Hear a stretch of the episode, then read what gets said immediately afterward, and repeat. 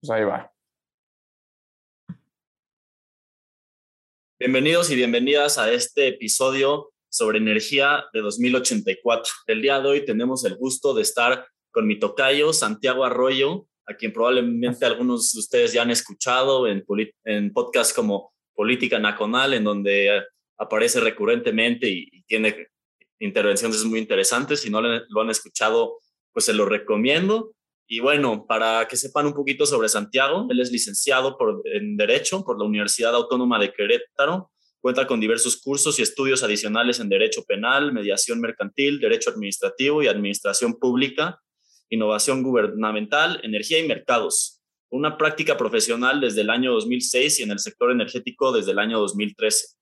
Actualmente es fundador y es el fundador y CEO de Ursus, Energy y antes de eso ocupó cargos en el Poder Ejecutivo del Estado de Querétaro, específicamente en la Procuraduría General de Justicia del Estado, así como asesor externo de la Unidad de Transparencia y en la Secretaría particular de la Secretaría de Gobierno del municipio de Querétaro. Santiago especialmente es experto en temas de energía y el día de hoy lo que queremos hacer con él es pues, aterrizar estos términos complejos en, en una manera simple y que personas comunes y corrientes podamos entender cómo es tan relevante energía y todo esto que se habla sobre la transformación energética, independencia energética, por qué todas estas cosas son tan relevantes en, nuestro día a día. Santiago, bienvenido y muchas gracias por estar aquí.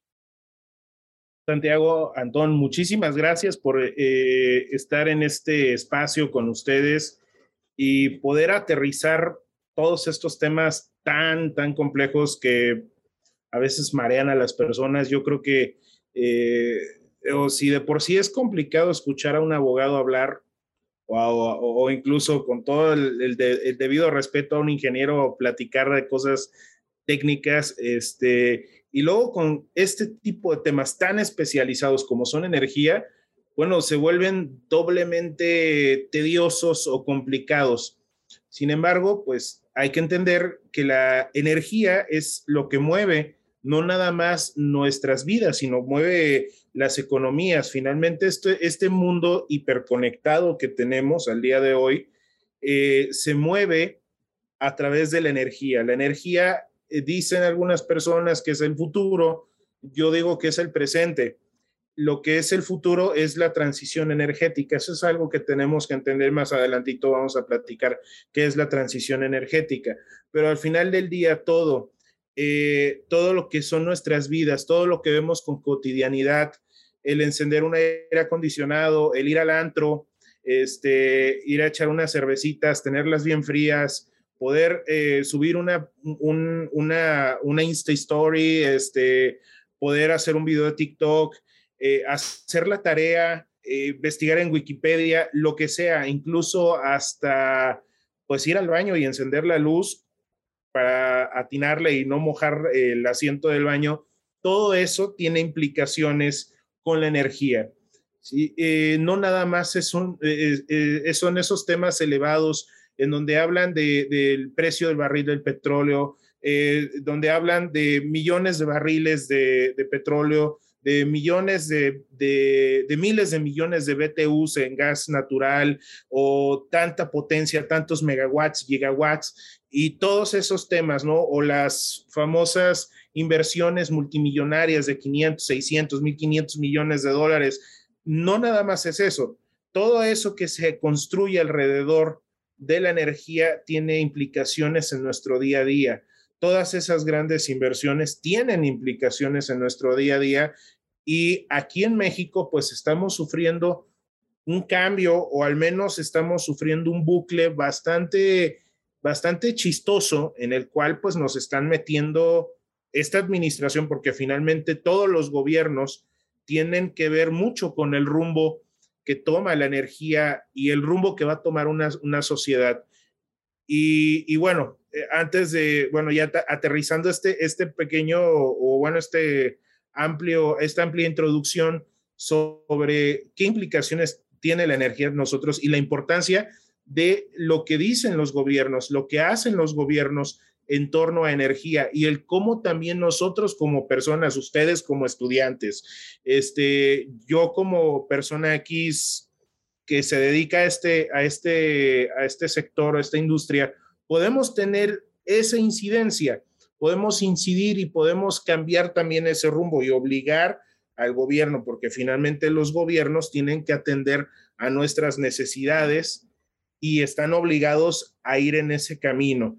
Y actualmente ustedes, las personas que vienen, las nuevas generaciones, todos los chavos, las chavas tienen muchísimas más necesidades energéticas y de vida que una persona ya de casi 40 años como, como es mi caso. Santiago, tienes toda la razón. Hasta cómo estamos hablando ahorita a través de Zoom es un milagro que hemos logrado hacer a través de la energía y de la tecnología. Pero para retractarnos un poco, ¿cómo es que tú en lo personal decidiste meterte a este área? ¿Qué es lo que te llamó? Pues bueno, lo, en mi caso fue un golpe de suerte. Eh, como ustedes pueden haber visto en mi reseña, pues yo estuve en un área totalmente distinta a la práctica energética. Actualmente, pues yo llevo trabajando en el sector energético desde el año 2012 más o menos, finales del 2011 principios del 2012, eh, yo como abogado pues estaba buscando un área de oportunidad. Eh, yo salgo de la administración pública en esos años y estaba buscando un nicho, pues, donde, dónde empezar a trabajar. Eh, mi idea siempre, yo, yo la verdad es que salí de la administración pública un poquito como traumatizado de, ya no, no estar, en, como diría Ricardo Salinas Pliego, ya no estar con los gobiernícolas, sino emprender. Este, y en ese sentido, pues estuve buscando varios nichos de oportunidad como abogado. Yo estaba, estaba en ese entonces todo el tema del de los, del sistema de, procesal acusatorio, de, incluso pues parte de mi preparación está en torno a esa, a esa línea de, de, práctica jurídica, porque a mí me tocó trabajar toda esa transición. Y, y, está, eh, todo eso estaba como comenzando a estar muy de moda como buen disruptor que soy, volteo a ver áreas de negocio que no estaban siendo tocadas por la gran mayoría, o sea, por, el mainstream, dirían, eh, eh, en, en, el lenguaje actual, ¿no? Y decido irme por estas áreas que no son comunes. Eh, comienzo a estudiar un poco de derecho administrativo, me meto a, este, a estos temas. Ahí mismo, en la, cuando yo estuve trabajando en Procuraduría, conocí a, muchos este, empresarios, yo me dedicaba a los delitos patrimoniales y todo eso. Conocí a muchos empresarios, especialmente gasolineros. Yo empecé en el área de que está enfermando ahorita el mundo. empecé en oil and gas. Este, ahí es donde yo empiezo a trabajar para varios grupos gasolineros eh, mm, veo que viene esta dinámica también de la reforma energética, lo veo como un área de oportunidad.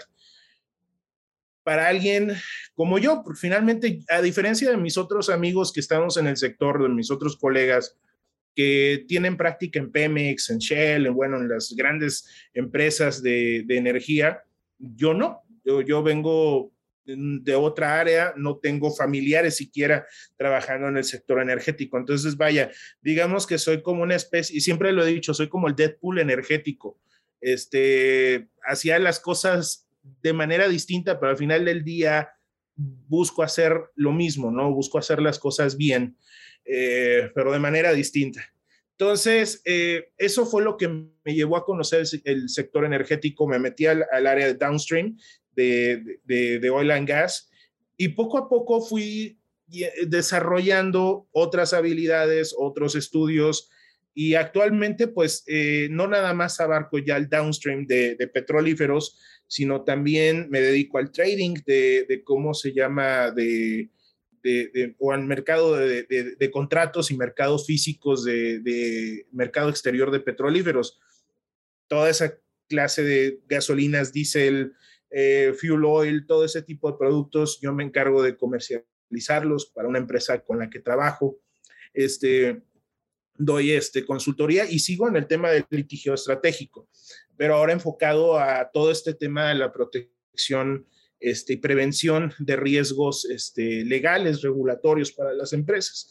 y, vaya, este, e, esa, es, esa es la forma en que fui evolucionando. Obviamente, eh, ser disruptor, ser por así decirlo, muy bocón, a diferencia de, mis, de mis otros colegas que son muy rectos, insisto, por eso me digo que soy el, el Deadpool de la, de la energía. ¿sí? Toda la Liga de la Justicia, los X-Men, los Avengers, eh, pues andan de traje muy arreglados. Ustedes me ven, digo, ando con mi playera, este, y todos ellos hablan con mucha propiedad. A mí me gusta siempre este, hablar de manera muy directa porque eso es lo que ha, ese es como mi sello, ¿no? El, sello de, de, Santiago, incluso en medios de comunicación, que he tenido oportunidad de estar en grandes espacios este, de, de, noticieros y todo eso, entonces pues siempre busco ser como muy directo, pero también claro para las personas, porque finalmente la gente dice, es que, oye, ¿por qué el precio de la gasolina está tan caro? Ah, bueno, no es el gobierno, brother, son otras cosas, ¿no?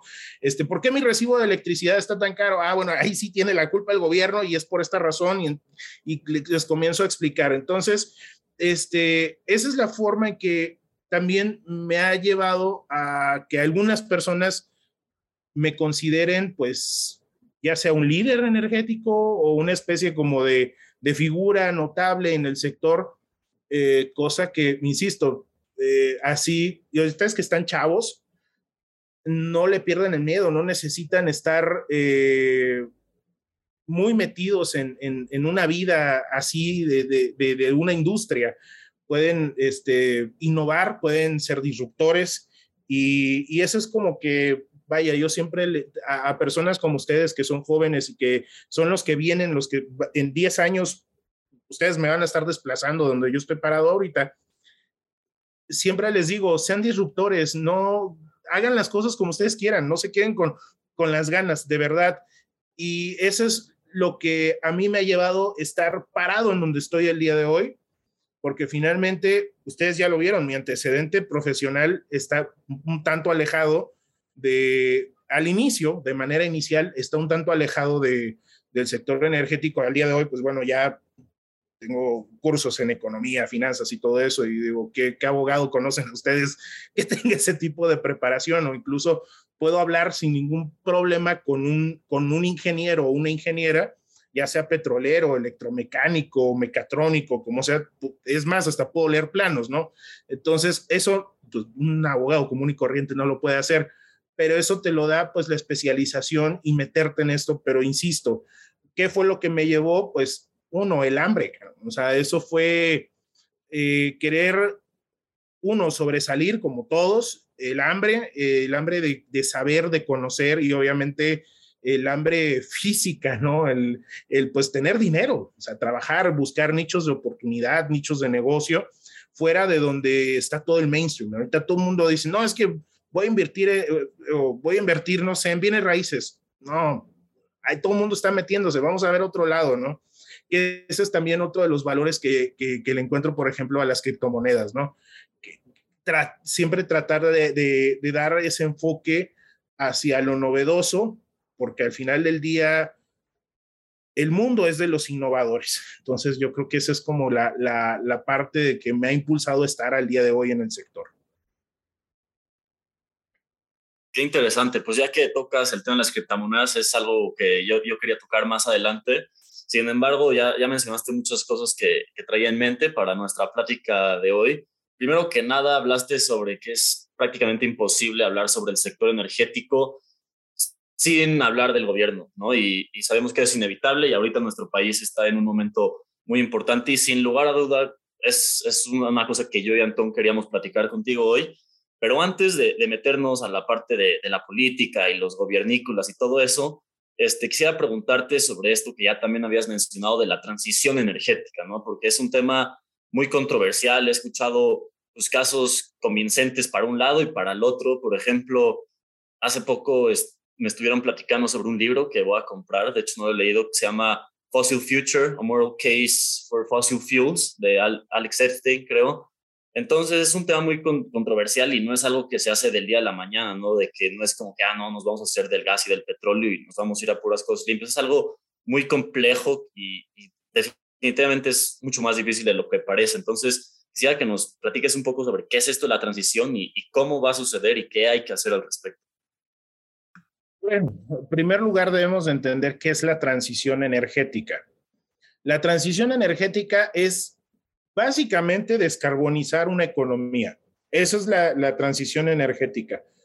Y muchos dirán, oye, ¿qué carajos tiene que ver la economía con la energía? Bueno, a ver, en un país como México, que somos miembros del G20, que, bueno, para bien o para mal, caímos del lugar 13 al lugar 17 en lapso de tres años, pero aún así estamos dentro de este grupo de naciones. Este grupo de naciones, las grandes economías del mundo, con sus con todos sus detalles, ¿sí? México tiene muchísimas áreas de oportunidad, por no decir este, problemas, pero para bien o para mal formamos parte de este grupo de naciones.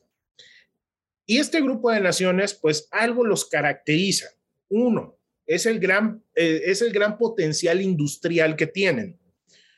Dos, el gran potencial tecnológico que tienen. O sea, no nada más usamos, sino también generamos tecnología. Y número tres, somos países que están tendiendo a eh, estar o darle una mejor calidad de vida y mejor desarrollo humano a las personas. La transición energética no nada más es de es algo que le que le incumbe a las personas que estudian ingenierías en sustentabilidad, no, le incumben a todos, sociólogos, economistas, financieros, abogados, abogadas, todas estas personas, es, es algo eh, multidisciplinario. Entonces, ahí es donde estamos hablando que estas economías, estas grandes economías, para poder generar todos estos elementos que estoy comentando, eh, generan un gran impacto en el medio ambiente. Es más, estas 20 economías son las grandes generadoras de residuos eh, de gases de efecto invernadero. el desarrollo tecnológico tiene no nada más un costo social o un costo económico, también tiene un costo ambiental. Y este costo ambiental es altísimo. ¿sí? Es más, vamos a ponerlo desde este enfoque. Por más, por más eh, tecnología aplicada que tenga, por ejemplo, un vehículo, vamos a poner un Bugatti Chiron, ¿sí? Uno de estos carros top o un Corvette Stingray, uno de estos carros súper, súper padres, ¿no? O, bonitos o potentes. Tienen alta tecnología, sí. Oye, es más, el carro de Checo Pérez, ¿no? A, los que les gusta la, la Fórmula 1, a quienes les gusta la Fórmula 1. Eh, estos vehículos de alta tecnología siguen utilizando combustibles fósiles. Entonces ahí es donde entramos en esa disyuntiva, o sea, esa tecnología y también aplicar la tecnología de materiales, materiales compuestos eh, y todo lo demás que ello implica, eh, requiere un impacto ambiental. Toda actividad humana sobre todo en el área económica e industrial, genera impacto ambiental. Un tweet genera varios gramos de carbono a la atmósfera. Una Insta Story también genera gases de efecto invernadero. ¿Por qué? Porque eso implica el uso de servidores. Esos servidores fueron construidos con materiales, necesitan energía que es generada a través de varios mecanismos y tecnologías. Entonces, entre más desarrollo eh, económico e industrial tenga un país, mayor es su huella de carbono. Entonces, ¿qué es lo que busca la transición energética? La transición energética es reducir esa huella de carbono, buscar otros mecanismos. No estamos hablando de, de como lo dicen algunas personas que son este, un poquito más, digamos, eh, radicales, ¿no? Eh, que, están proponiendo incluso dejar de, procrearnos y, prácticamente eh, eh, hacer una, a la sociedad como una especie de lemmings a, la autodestrucción en pos de, mantener la, la, ¿cómo se llama? Los ecosistemas. No, estamos hablando de aprender a convivir y de tener esta, este equilibrio entre, la, entre la, el desarrollo humano, el desarrollo económico con un bajo impacto ambiental. Entonces, de eso se trata la transición energética, buscar alternativas por las cuales nuestro estilo de vida tenga un menor impacto. No estoy hablando de de, que, de que deje de generar impacto. ¿Cuál es la única forma de que no se genere un impacto? Pues simplemente es extinguiendo a la raza humana. ¿Sí? Entonces, pues vamos a ese sentido. Esa es la transición energética. Pasar de una economía sustentada en carbón, hidrocarburos, a una economía eh, net zero, es decir, sin, este, sin carbono, o al menos con muchísimo, con unos indicadores muchísimo más bajos eh, de, emisiones de efecto invernadero. Y Santiago, perdón por, por, interrumpirte aquí, pero ¿y cómo ves el rol de México? O sea, ¿cuáles son sus principales fuentes de energías alternativas para lograr llegar al, a este net cero que mencionas? Ah, bueno, ahí es a, donde, ese es como hacia donde estaba yendo ahorita. Bueno, ya entendiendo qué es la, transición energética, pues sabemos que es algo sumamente importante. Eh, tenemos, incluso ahorita, mira, eh, acá donde yo vivo, Querétaro, tenemos al día de hoy una temperatura de 30 grados centígrados. Si checamos el histórico de hace 10 años, Querétaro tenía una temperatura de 25 grados centígrados. Entonces, es una realidad se llama calentamiento global y este calentamiento está provocando pues alteraciones en los ciclos este, eh, del, ¿cómo se llama? los ciclos estacionales y otras cosas. Y obviamente todo eso tiene una, una afectación no nada más en la salud de las personas, sino también en su modo de vida. Se trastornan. Ahora, ¿qué está haciendo México en este sentido? México éramos hace, estoy hablando, en el 2017 éramos pioneros en transición energética.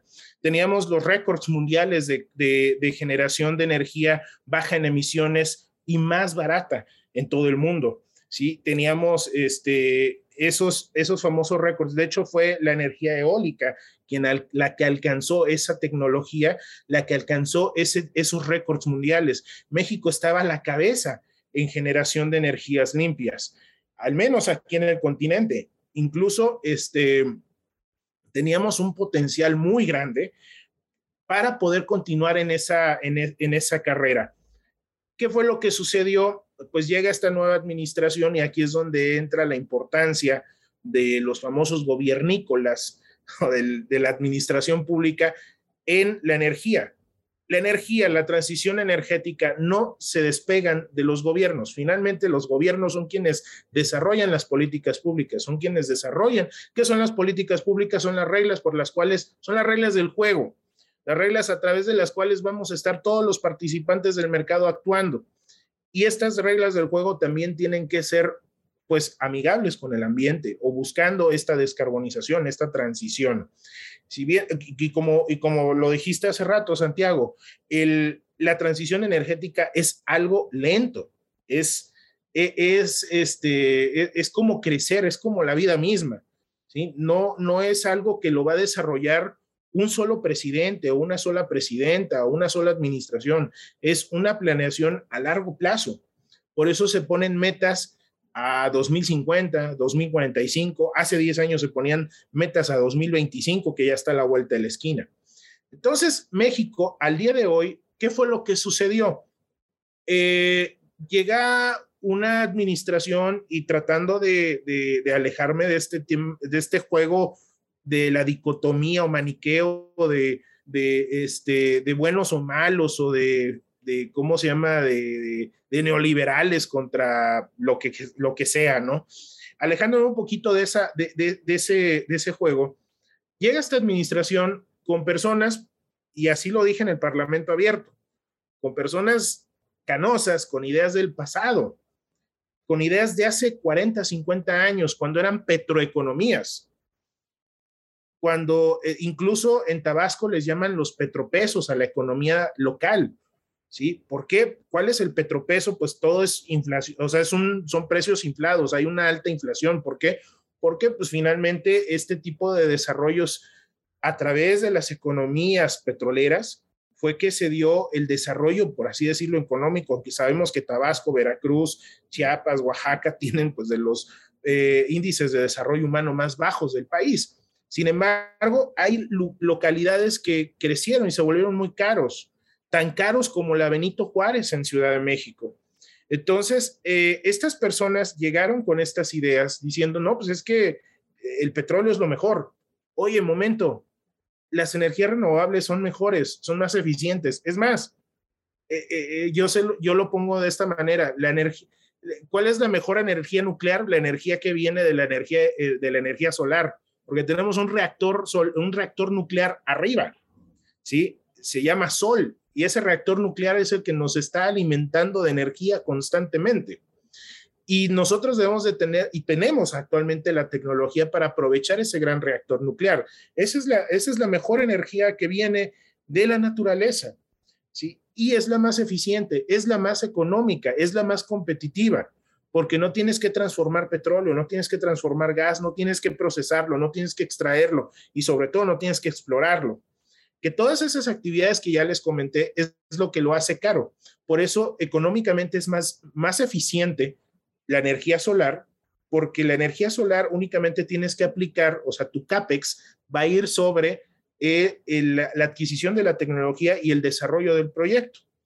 No tienes que, tu OPEX se va a venir, es decir, tu, tu Operative Expenditure, que Santiago es economista, me da a entender perfectamente bien qué es esto, pues tus gastos operativos se van a venir casi a cero porque no tienes que comprar combustible. ¿sí? Entonces, eso, pues aparte de que no gastas en combustible, no tienes que quemarlo para poder generar electricidad. Y México estaba encaminado a eso y estas personas que llegaron este, en esta administración, pues desdeñan e, e, esas tecnologías, desdeñan en sí la tecnología y consideraron pues que no era pertinente enfocarnos en el desarrollo de esas tecnologías y enfocarnos más en la industria petrolera, que no, no estoy peleado con la industria petrolera, es más, yo trabajo ahí, pero ya la industria petrolera incluso nosotros la vemos desde otro enfoque. Entonces, eso es lo que nos está pasando y esa decisión que se tomó por ahí de enero del 2019 está provocando un bucle en el desarrollo del país de aproximadamente 30, 40 años. O sea, estamos hablando que la decisión de un plumazo, por eso es tan importante la administración pública y por eso también la administración pública va muy relacionada con eh, la industria energética y la transición energética. Por eso tenemos ese, ese gran problema y ese problema se llama ese retraso eh, en la transición y obviamente no, no nada más es esa implicación, sino también la implicación de que México hace 10, 15 años firmó una serie de compromisos internacionales cuando empezó a formar parte de estas grandes economías mundiales, firmó varios compromisos en los cuales dijo, ok, voy a hacer una economía baja en emisiones para el año 2030, cosa que ahorita pues ya se pateó la bola por un tema meramente ideológico, ¿sí? Pensando que esa es como la vía más eficiente para mantener o desarrollar una economía, cuando ya lo estamos viendo en otros lugares del mundo y países que, con los que sí nos podemos comparar, como es el caso de Colombia, que están aplicando este, este tipo de tecnologías y de políticas públicas que los están llevando a la vanguardia, cuando Colombia hace 10 años era uno de los países más atrasados de América Latina.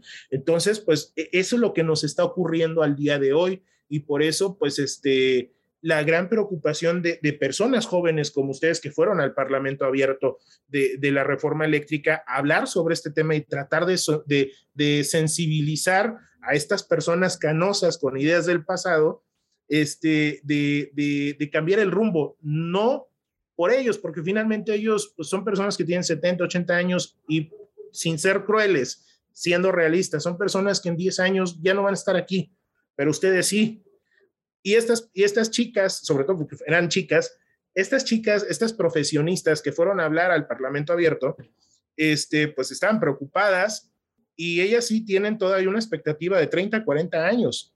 Entonces, ese es como el gran problema que tenemos, el quit que tenemos ahorita con nuestras autoridades.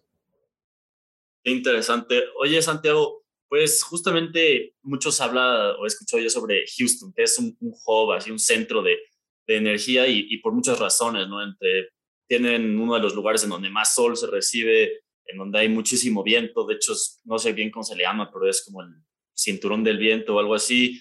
Y además, pues obviamente tienen las, pues, las estructuras institucionales, ¿no? Pero ¿por qué en México no tenemos un Houston o no, no podemos tenerlo si existen? Pues en México hay mucho sol, hay mucho viento, tenemos ríos donde, donde se podría hacer pues, energía hidroeléctrica. ¿Por qué no tenemos un centro así? O si hay, nada más no lo conozco y dónde sería ese centro. Fíjate, qué curioso y qué bueno que tocas este tema. O sea, es algo muy, muy, muy, este, muy significativo y muy importante. México es un Houston. México es un Texas. Nada más que no nos hemos dado cuenta. Ese es el gran, ese es el gran tema. ¿Quiénes se dieron cuenta? Los grandes inversionistas.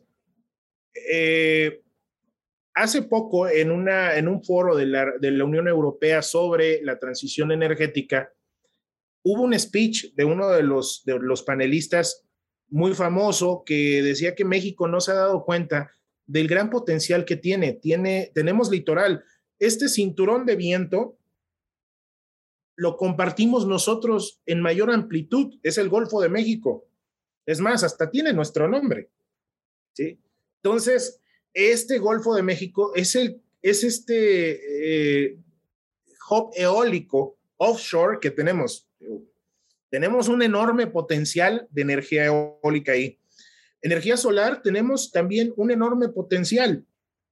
Es más, Estados Unidos, esta franja del sur de Norteamérica, que, es este, Arizona, Texas, Nuevo México, este, pues no tienen las condiciones que tiene México desde Baja California. Estamos hablando de esa, de esa diagonal entre Mexicali y, y Reynosa hasta, estamos hablando Querétaro, Hidalgo, Estado de México.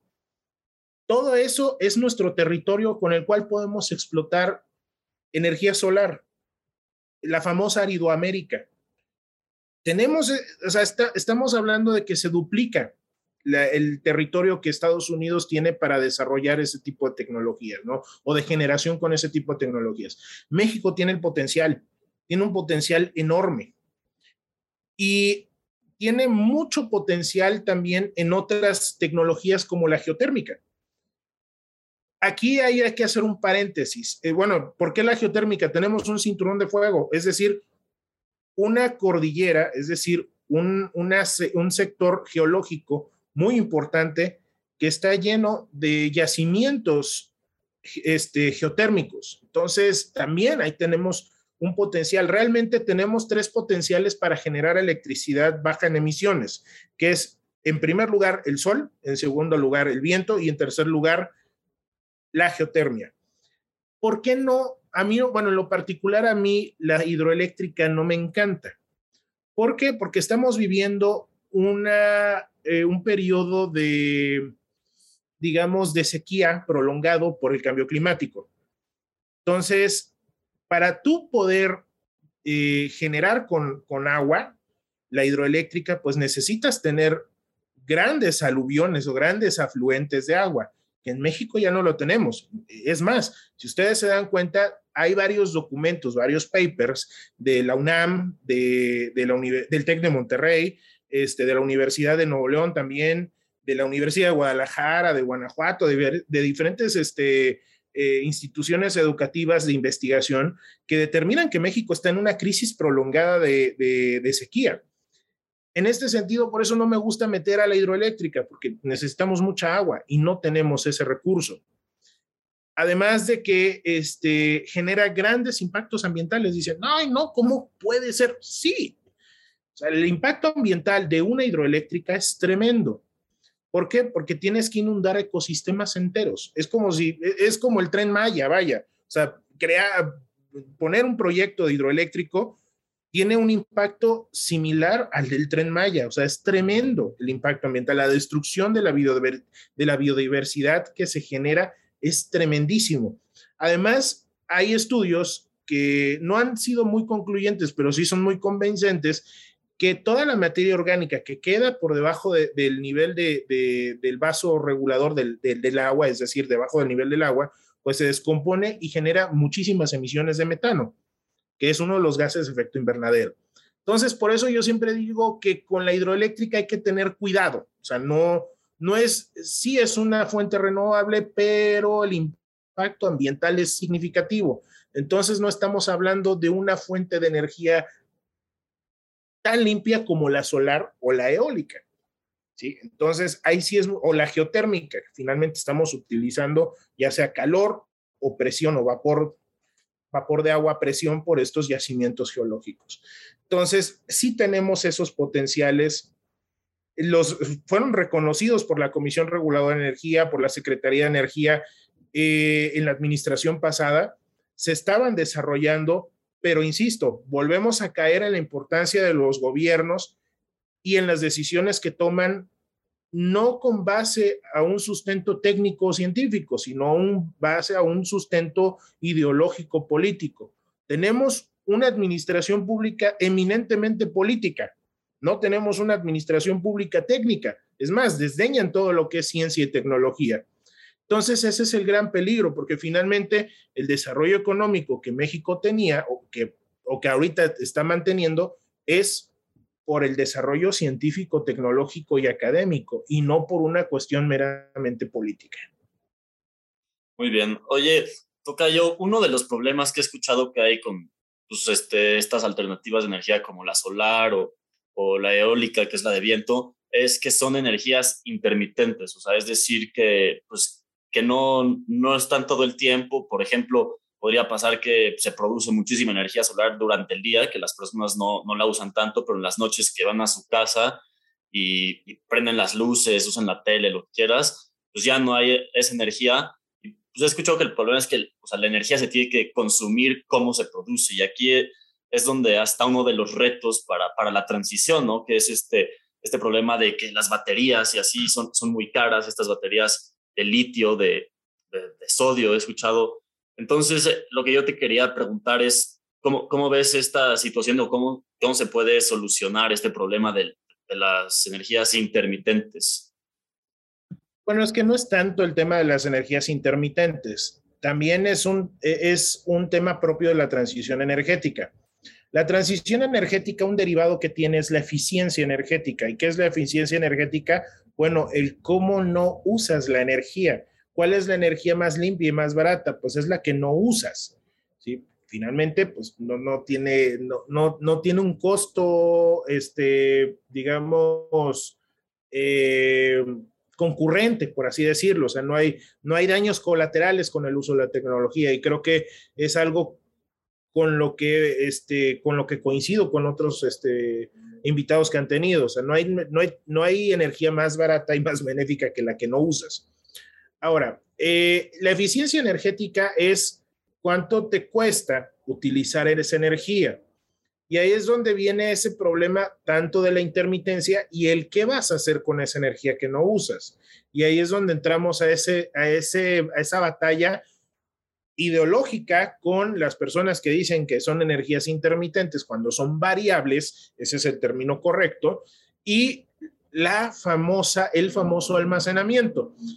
Eh, tenemos este tema del almacenamiento y ahí es donde sale ese quit de lo del litio y todo ese, ese rollo que, que se ha planteado por parte de la administración pública actual en torno a ese mineral que sirve pues, para almacenar, pero sabemos que eh, en la actualidad pues está desarrollando tecnología o al menos ya la tecnología, el desarrollo es muy avanzado sobre el hidrógeno.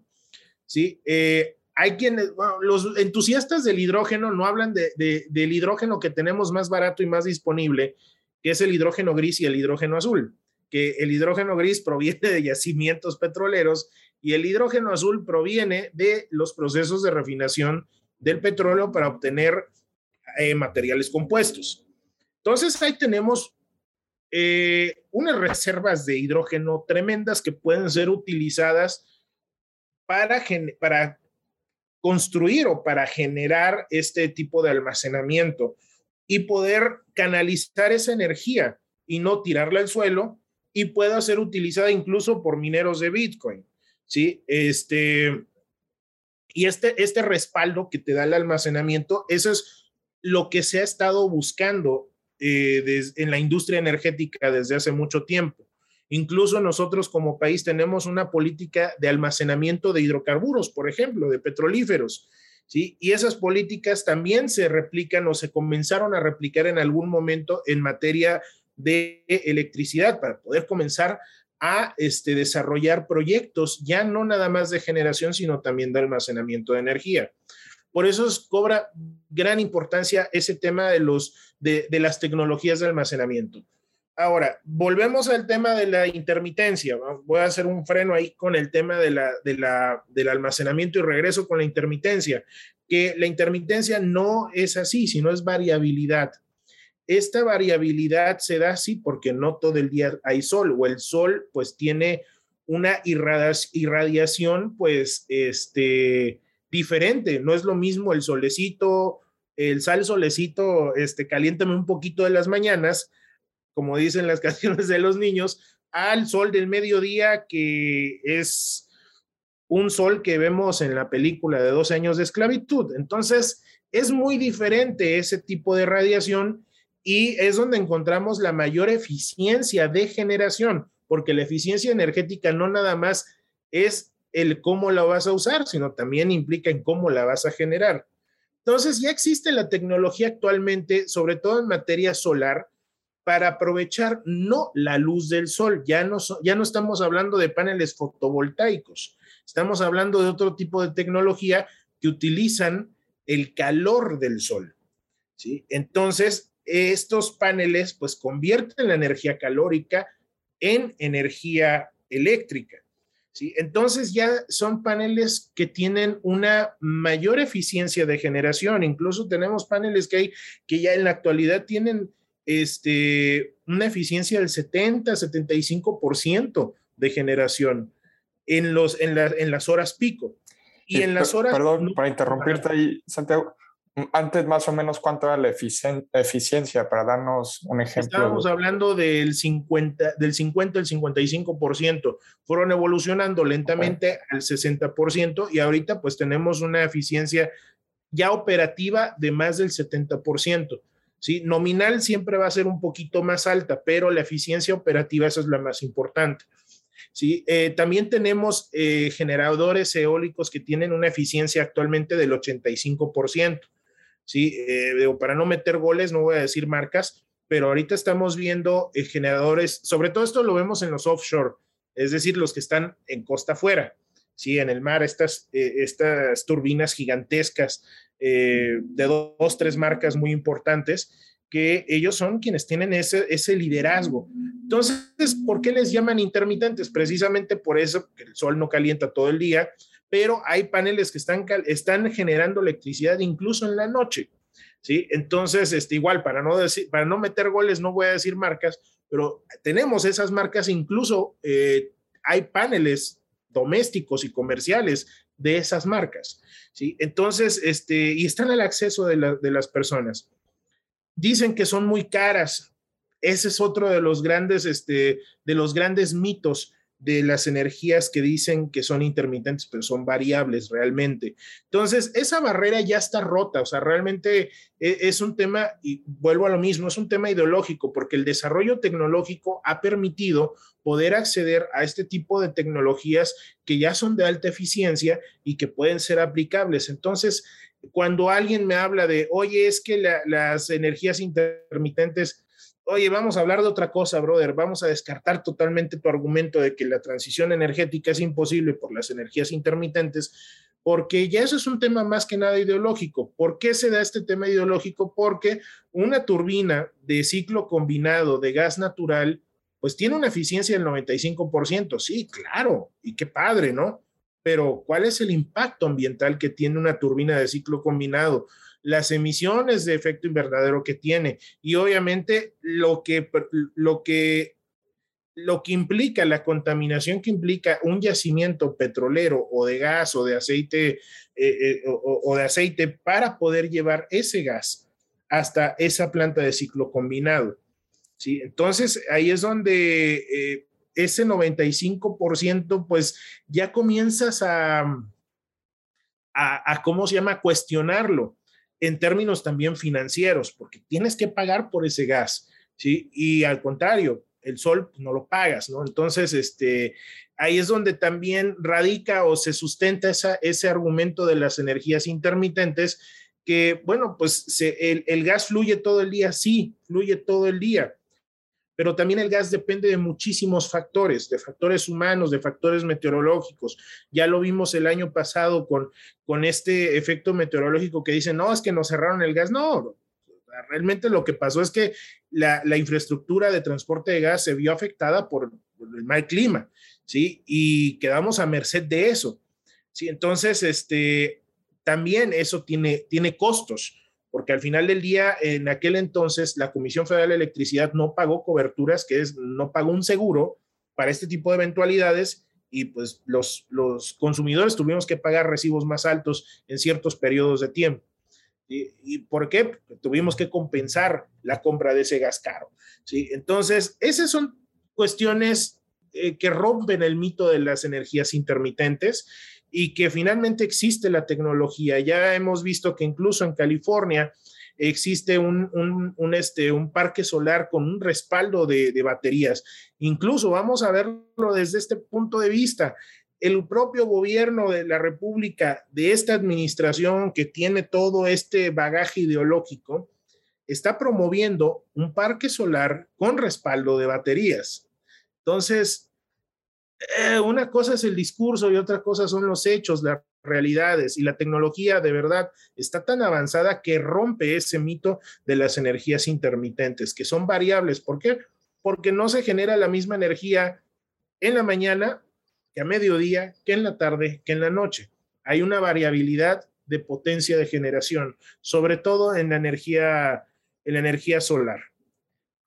Y Santiago, metiéndonos a un tema un poco más controversial, ya también lo mencionabas antes, es este la energía nuclear y cómo el sol es la mejor fuente de energía nuclear, pero también vemos que en México tenemos esta planta con estos dos reactores nucleares en Laguna Verde y contribuyen al 3% de la energía en todo México. Y ahora China también quiere, tiene un plan para construir, creo que son 140 reactores nucleares. Entonces, Quisiera escuchar un poco tu opinión sobre este tipo de energía y si crees que México debería estar invirtiendo más en ella. Mira, en términos generales, la energía nuclear eh, me gusta. ¿Por qué? Porque es muy eficiente. Es la que tiene la eficiencia casi al 100% en generación. No me gusta, ¿por qué? Porque tiene unos costos financieros tremendos. O sea, es sumamente cara no cualquier país puede sostener eh, generación nuclear por los costos financieros. No nada más por la inversión, sino también por los gastos operativos. O sea, es una energía muy, muy cara y que el retorno de inversión, y vamos a decir las cosas como son, la energía es un negocio, es una industria, es un negocio. Y como negocio tiene que ser rentable eso de que la energía, que es un servicio social, no, no, no me vengan con, con sandeces. Es un negocio y finalmente la energía, para generar energía necesita recursos y finalmente tienes que tener recursos de algún lado para poder generar energía.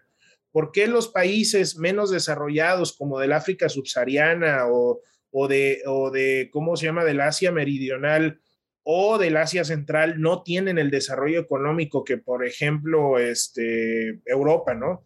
O incluso la misma Europa, Europa del Este no tiene el mismo desarrollo que este, la Europa Central o la Europa Occidental, precisamente por esa cuestión de los recursos. ¿sí? Este, no estamos hablando de recursos naturales, estamos hablando de recursos financieros. De hecho, pues justo como vimos, Alemania se vio afectado ahorita con la guerra con Rusia, que cerraron sus plantas nucleares, empezaron a, a traer gas de Rusia y se vieron afectados muchísimo durante la guerra ahorita, ya que no podían traer energía al país. Y qué bueno que abres ese paréntesis. Eh, y fíjate cómo la misma Alemania y Francia solventaron ese problema con recursos económicos. Ahí es donde, donde e, esa es la gran importancia de los recursos económicos. Por eso digo que la energía nuclear no es para cualquiera. Eh, sobre todo Francia y Alemania vieron este problema de que trajo la guerra y se dieron cuenta con todas las sanciones económicas y todo eso, ese rollo que fueron aplicadas a, a ¿cómo se llama?, las empresas rusas petroleras, y de gas. ¿Y qué fue lo que hicieron? Voltearon a ver, a ver dónde está el gas más barato del mundo. Ah, está en Estados Unidos. ¿Podemos soportar el transporte de gas natural comprimido? Claro que lo podemos hacer. ¿Por qué? Porque en Estados Unidos hay costos de oportunidad. Está el, eh, eh, es decir, el insumo es el más barato del mundo. Paradójicamente, ¿qué es lo que lo hace más barato? Lo hace más barato el famoso fracking. Ojo, o sea, eh, son, todas esas cuestiones, estamos hablando cuestiones que son, este, que son eh, incompatibles con muchísimas de las personas que critican eh, el sector energético actual, pero es una realidad y Francia y Alemania resolvieron el tema, bueno, regresando un rato al gas natural, pero al gas natural norteamericano y están ahorita haciendo planes importantísimos de importación emergente de, cómo se llama, de gas natural de Estados Unidos para la Unión Europea para evitar, uno, encender los reactores nucleares y dos, para evitar también este, que depender del gas natural ruso. Entonces, con eso cierro el paréntesis y ahí es donde entra esta importancia del poder económico, que para México la energía nuclear no es viable por el tema financiero. ¿sí? Ese es el gran problema, ese es el quit. Y hay otro quit que es el manejo de los residuos, que requiere un manejo especial y que tienen eh, un impacto ambiental tremendo. No, no por el hecho de que sean radioactivos, sean más peligrosos, sí, es tan peligroso un barril de petróleo como un barril de, de, ¿cómo se llama?, de, de uranio o de plutonio el problema aquí es la degradación de estos materiales que requieren millones incluso de años para poderse degradar y poderse pues, volverse biodegradables. Al contrario, el petróleo, pues que el petróleo requiere varios cientos de años. ¿sí? Entonces, ese es el quid y que aquí en México no tenemos ni las regulaciones ni el poder financiero para poder soportar este tipo de tecnologías. No es de que yo esté en contra, más bien, México no tiene las condiciones para poder llevar, y Laguna Verde precisamente es el claro ejemplo de lo que no se debe de hacer con ese tipo de tecnologías. Porque si ustedes se dan cuenta, han habido recortes presupuestarios tremendos en aras de una austeridad republicana que han afectado la operatividad de Laguna Verde, que ahorita es, si ustedes leen algunos papers que hay eh, de investigadores y, ambientalistas, ahorita Laguna Verde es un foco rojo, no nada más en materia ambiental, sino también en materia operativa. Es muy peligroso ahorita Laguna Verde y está en una situación crítica. Y precisamente volvemos a lo mismo, porque no hay una política energética que esté destinada al cuidado y a la manutención de este tipo de tecnologías. Y tampoco tenemos los recursos para poderlas mantener. Son muy caras. ¿sí? Entonces, la verdad es que sí, vamos a, y ya para ir aterrizando este, y concluyendo este, este, este punto, es el Rolls Royce de las energías, pero son carísimas. Y si, pues, y si tienes para el whisky, pues también tienes para los hielos. ¿sí? Entonces, e, esa es la, la paradoja con el tema de la energía nuclear. ¿Sí? La energía nuclear es un whisky single malt de 24 años, pero no cualquiera lo puede comprar y tampoco pues consumirlo requiere otros insumos que también te implica mayor gasto. Entonces, pues no, no, no, para México no tenemos el contexto para poder utilizar ese tipo de tecnologías. Qué interesante esta parte sobre la energía nuclear.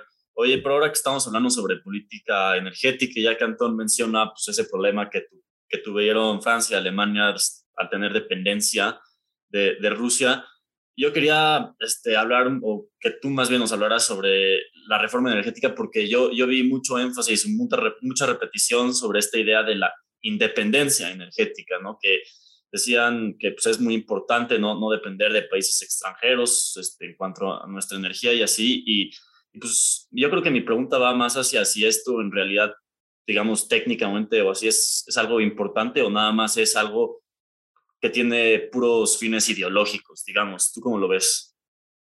Híjole, lamentablemente eh, el término utilizado por muchos de los promotores de la, de la extinta reforma eléctrica eh, fue la soberanía energética. ¿Qué es la soberanía energética? Pues es la autosuficiencia energética de un país.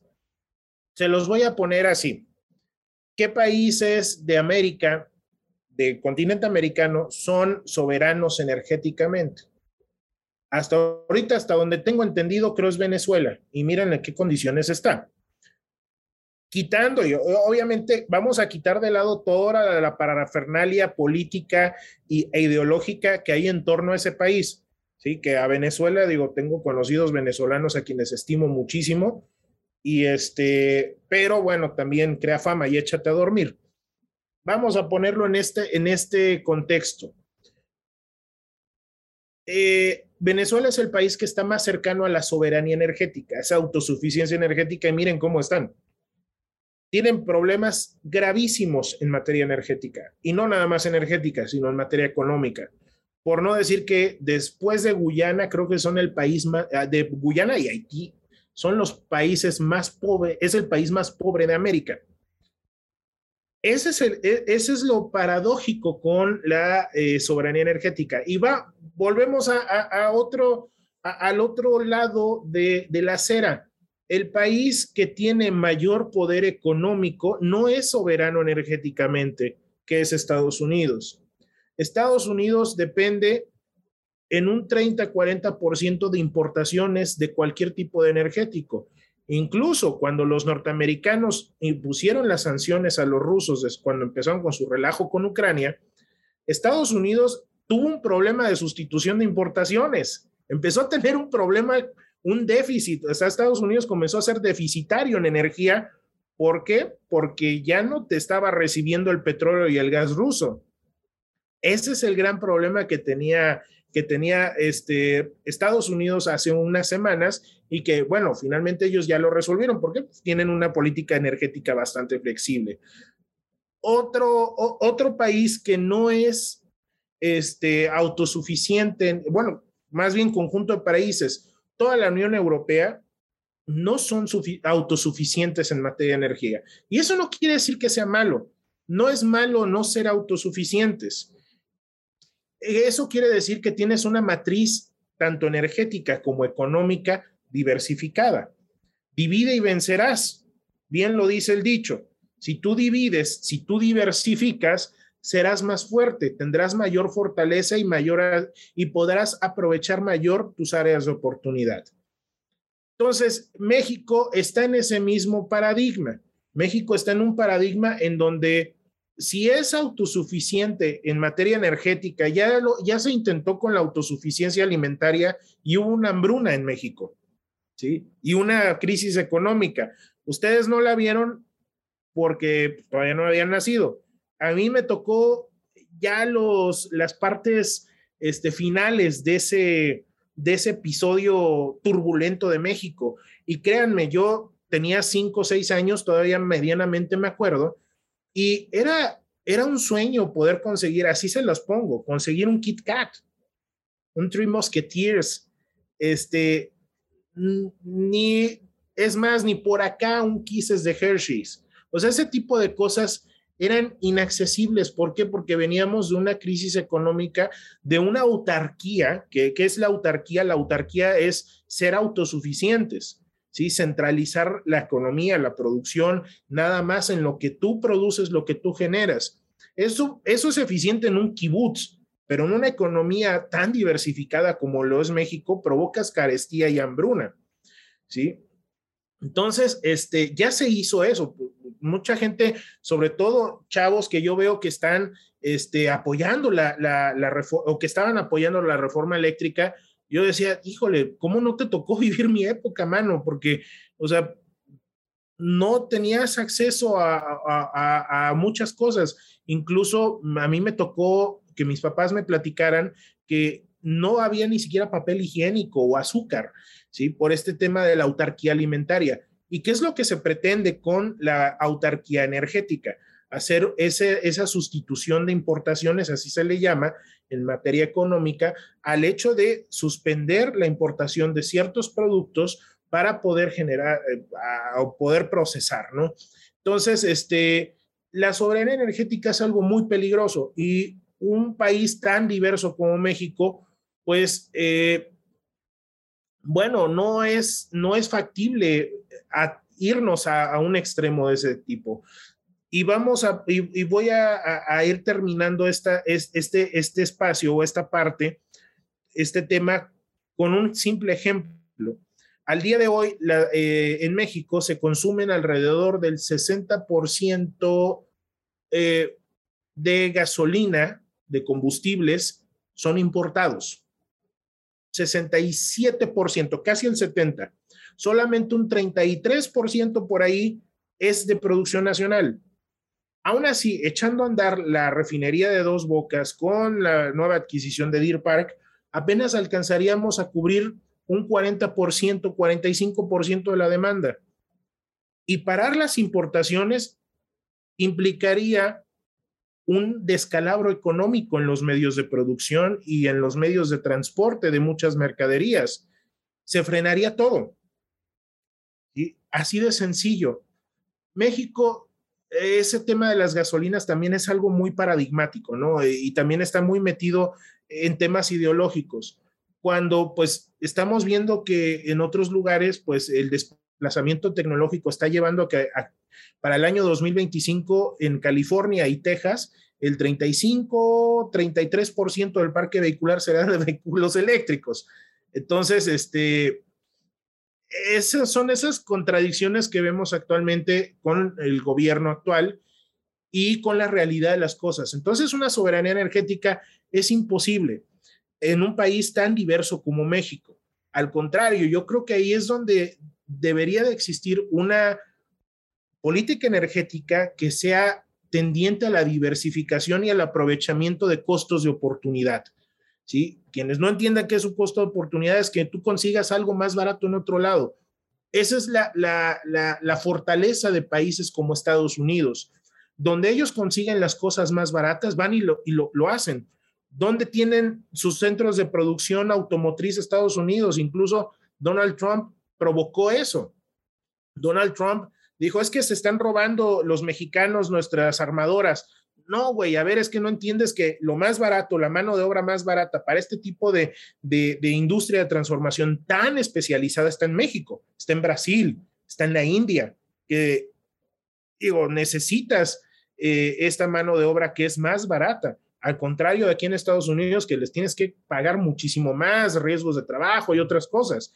Entonces, este, esa es la, la, la fortaleza de los, de los países desarrollados actualmente. ¿Sí? Nosotros, por ejemplo, hace unos años éramos muy fuertes en turismo. Era nuestro primer lugar, e, era la industria que nos coloca, era la industria número uno que le daba ingresos al país. ¿Qué significa esto? Nosotros aprovechábamos del dinero de los extranjeros. Era, teníamos estos recursos y aprovechábamos dinero de otro lado para traerlo a nuestro país. O sea, eso se llama diversificarnos, eso se llama, e, eso se llama agarrar costos de oportunidad y tomar precios también de oportunidad. Por eso importar gasolina sale muchísimo más rentable, porque en Estados Unidos los precios de producción son muchísimo más bajos por eso se compra la gasolina más barata en Estados Unidos y aquí en México pues es más cara. ¿Por qué? Porque finalmente tenemos que arrastrar no nada más las pérdidas de Pemex, sino también el alto costo operativo que implica eh, eh, este, este, esta gran carga de nómina. Entonces, e, eso es el gran problema con la soberanía energética. Entonces, no podemos, como un país tan diverso y tan grande como México, es imposible ser autárquicos. Al contrario, debemos de, diversificar y ver de dónde podemos tomar oportunidades. Sí, completamente de acuerdo y es algo que justo ahorita durante COVID y de nuevo viendo con la guerra, como mencionas, estos ejemplos, es algo muy claro que no podemos cerrarnos al mundo. Y la verdad, ahora Santiago, me quisiera cambiar de tema bastante. Este, el otro Santiago y yo, em, como sabes, somos medio fanáticos de este tema de las criptos. Me mencionó que de hecho escuchaste el episodio. Bitcoin en especial.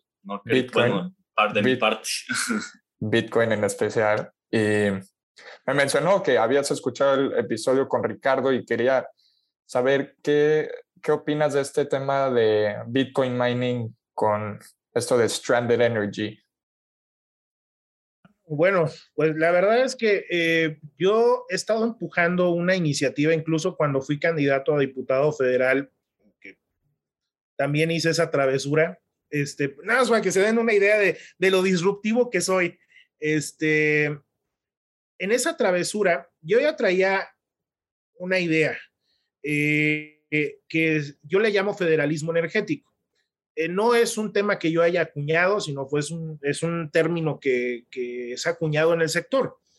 Eh, este federalismo energético es darle esa capacidad de generación por vías renovables a los estados y municipios, es decir, que los estados y los municipios generen su propia electricidad, desvinculándose un poco de CFE. Yo en campaña lo llamaba independizarnos de CFE, ¿sí? Porque ahorita, pues, cualquier cosa que quieras hacer, incluso como gobierno, aquí en Querétaro, por ejemplo, estaban, están anunciando un proyecto este, de una subestación para el desarrollo del Aeropuerto Internacional de Querétaro. Para ampliarlo, imagínate, tienes que pedirle permiso a CFE para poder llevar a cabo un proyecto de infraestructura para la mejora y el desarrollo económico de tu estado. Híjole, eso es lacerante para alguien que es totalmente libertario como yo. Eso es lacerante, o sea, es, es impresionante, es como ir a pedir permiso a tu papá cuando tienes 41 años para salir al antro. O sea, yo lo veo eh, así a, nivel de administración pública, yo así lo veo. ¿Sí? Entonces, es así de, de lacerante y de lastimoso. Y todavía no nada más de que le pides permiso, tú teniendo 41 años le pides permiso a tu papá o a tu mamá, todavía encima de eso les pides dinero. Entonces eso no puede ser posible. Eh, la ley de la industria eléctrica, la reforma energética del 2013, da oportunidad a que los estados y municipios puedan generar ciertos esquemas este, para utilizar y aprovechar ese espectro del medio megawatt que es el que nos da, creo, el artículo 7 de la ley de la industria eléctrica, para poder generar nuestra propia energía sin pedir permisos. Ahorita con este tema de la, de la, captura regulatoria. Claro, los estados y municipios, sobre todo los municipios, tienen un potencial todavía muchísimo más grande. Sí, este, y estamos hablando en lugares también insignia de la economía nacional, Nuevo León, eh, bueno, vamos a ponerlo en ciudades, Querétaro, Aguascalientes, León, Guadalajara, Monterrey y todo lo que ello implica, Hermosillo, ¿sí? Eh, todos estos lugares este, tienen ese potencial de ser ciudades no nada más eh, autosustentables energéticamente, sino también dar pie a ser ciudades, ser criptociudades, ¿sí? a que toda esta energía no nada más se, o sea, generes tu propia energía, te vuelvas una ciudad, una ciudad inteligente, sino también tengas la capacidad de sostener minería de criptomonedas. vamos a quitarle que si Bitcoin o Ethereum o cualquier otro, otra, otra cripto. Tienes el potencial, ¿sí? Tú como, como municipio de generar tus, este, de, darle este potencial financiero ¿sí? A través de la minería de criptomonedas, ¿sí? ¿Por qué? Porque finalmente, si no te quieres conectar a la red, porque finalmente la idea que yo tengo federalismo energético es salirte de, la red, hacer estos, estos sistemas off of the grid, como lo está haciendo Houston, por ejemplo. ¿Y qué haces con tus excedentes? Pues mejor se los das a mineros, ¿sí?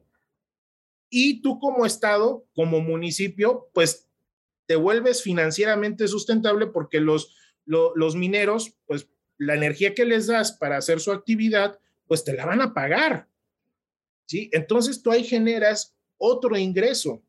¿Sí? Incluso siendo más disruptivos todavía, siendo todavía más locochones, incluso podías generar tus, propios, tus propias criptos como, como municipio, al menos para consumo local, para impuestos, pagar tu predial, pagar tu energía eléctrica, este, qué sé yo, ¿no? Utilizando obviamente una base como el peso o el, o el dólar, ¿no? Pero tú pudieras generar tus propios este, créditos, así como tipo Kitsania, ¿no? Vamos a, verlo así, así de curioso, ¿no? Como Kitsania, pero al interior, o sea, no lo generas como una, una, algo base que pudiera poner en riesgo la estabilidad económica de tu nación, pero sí lo utilizas para consumo interno qué sé yo, ¿no? A lo mejor este, aquí en el caso queretano, algún este parque ecoturístico que en vez de pagar con, con, este, con pesos, pues pagas con criptos, ¿no? Este, y das ese potencial, ¿no? A que los estados y los municipios se vuelvan financieramente independientes. Eso es, eso es a lo que, e, ese es, digamos, eh, el, el, aderezo a, lo que yo estoy promoviendo incluso desde antes de campaña. He escrito ampliamente de esos temas en Force México, en, en, en, otros, este, y en otros espacios lo he platicado, e incluso se volvió parte de mi campaña electoral.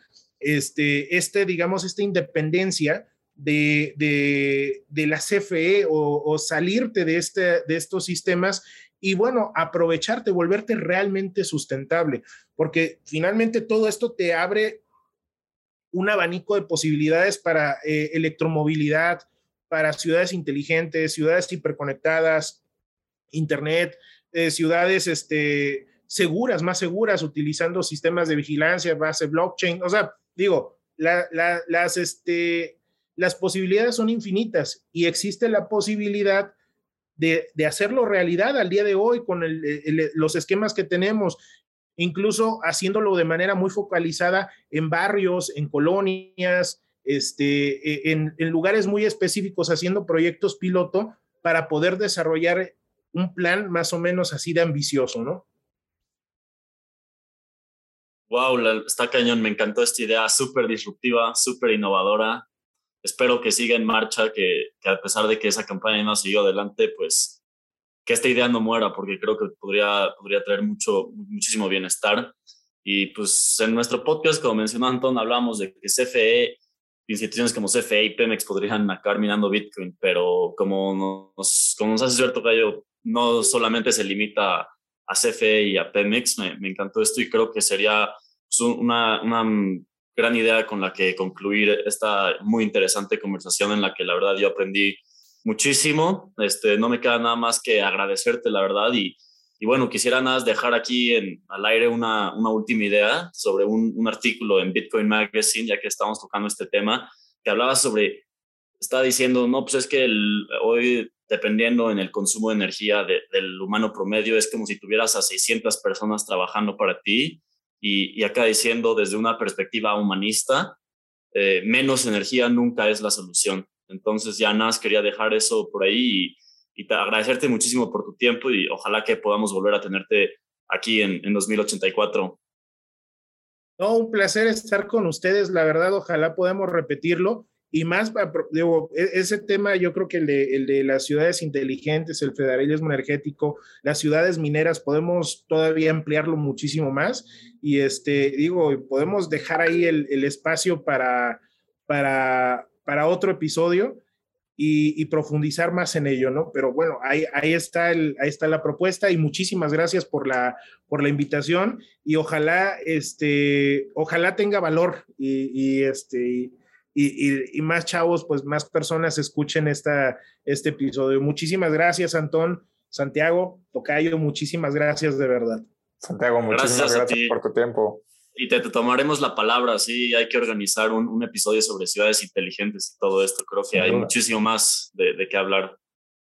Pero bueno, que tengas buenas noches. Muchas gracias por todo, Tocayo. Un abrazo. Igualmente, un abrazo, mucho éxito y suerte. Gracias. Saludos. Gracias, igual.